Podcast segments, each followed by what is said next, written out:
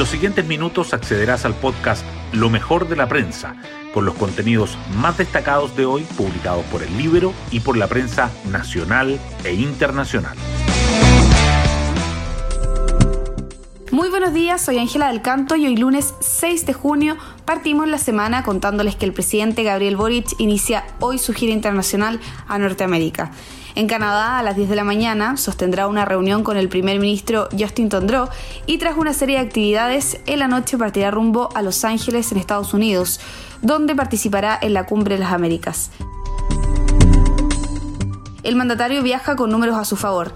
Tras el copamiento que el mismo Boric y su gabinete desplegaron en los medios tras la cuenta presidencial, la última cadena muestra un repunte en la popularidad del presidente y al mismo tiempo se estrechan las cifras del apruebo y el rechazo. Aunque no es de manera oficial, la campaña ya comenzó. Es evidente que el actual marco constitucional es un obstáculo para algunas de las reformas que queremos hacer, dijo ayer el presidente en línea con su ministro de la CGPRES, Giorgio Jackson, quien señaló en la prensa que con la constitución actual muchas de nuestras reformas no se podrían llevar adelante. Las portadas del día. Los diarios abordan diferentes temas en sus titulares principales de hoy. El Mercurio destaca las claves que marcarán el debate en la novena cumbre de las Américas en Estados Unidos. La tercera resalta que las proyecciones de alza en el índice de precios al consumidor para mayo alcanzan hasta el 1,5% y la inflación anual superaría el 11%. El diario financiero, en tanto, subraya la creación de una empresa para la megalínea Antofagasta-Santiago y parte del relacionamiento con las comunidades el proceso constituyente sigue presente en las primeras planas. El Mercurio dice que el Partido Comunista revalida el apoyo a la en la conmemoración de sus 110 años.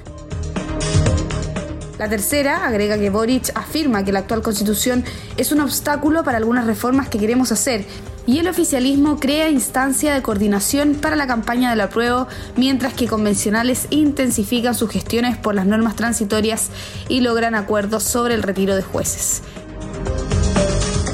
El crédito con aval del Estado también sobresale en las portadas. El Mercurio remarca que el debate sobre la condonación de deudas pone el foco en desertores y exalumnos sin opciones de ponerse al día, mientras que Tiene Financiero señala que un mayoritario 84% del panel UC considera que la condonación del CAE es una mala política pública. El Mercurio destaca además que el empleo de trabajadores nacionales crece más rápido que el de migrantes por primera vez en siete años y que los conflictos mineros amenazan la economía peruana y al gobierno de Pedro Castillo. La tercera resalta el fenómeno policial que comienza a aparecer en la región metropolitana, el ajuste de cuentas, además del anuncio de la visita del Papa Francisco al Áquila que reviva los rumores sobre su futuro. El Mercurio y la Tercera coinciden en dedicar su foto principal a que el tenista español Rafael Nadal ganó su catorceavo Roland Garros y su vigésimo segundo título de Grand Slam. Hoy destacamos de la prensa. La novena cumbre de las Américas reúne entre hoy y el viernes a líderes del continente en Estados Unidos. Se espera que la Casa Blanca impulse un ambicioso plan migratorio y una nueva agenda económica, con el foco puesto en fortalecer sus relaciones con América Latina. Boric viajó anoche a Canadá, su primera parada en la gira. Sobre la actual constitución, el presidente asegura que es un obstáculo para algunas de las reformas que queremos hacer. El mandatario respaldó las declaraciones del ministro Giorgio Jackson, pero aclaró que tenemos el deber de llevar a cabo nuestro programa, sea cual sea el resultado, refiriéndose al plebiscito. En tanto, el Partido Comunista revalidó su apoyo al apruebo en un acto por sus 110 años y el oficialismo creó una instancia de coordinación para la campaña. Convencionales de normas transitorias intensifican negociaciones para alcanzar un nuevo acuerdo.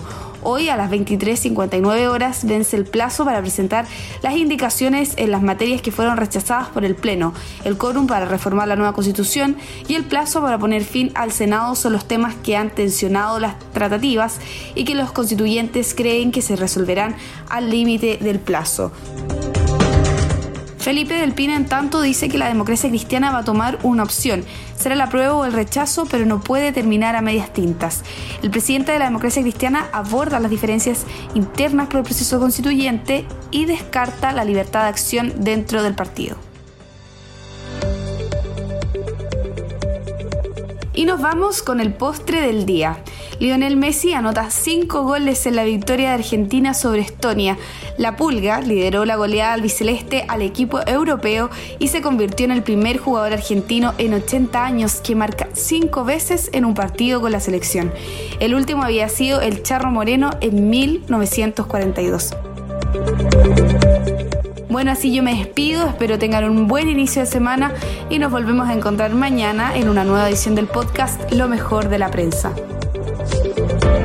you.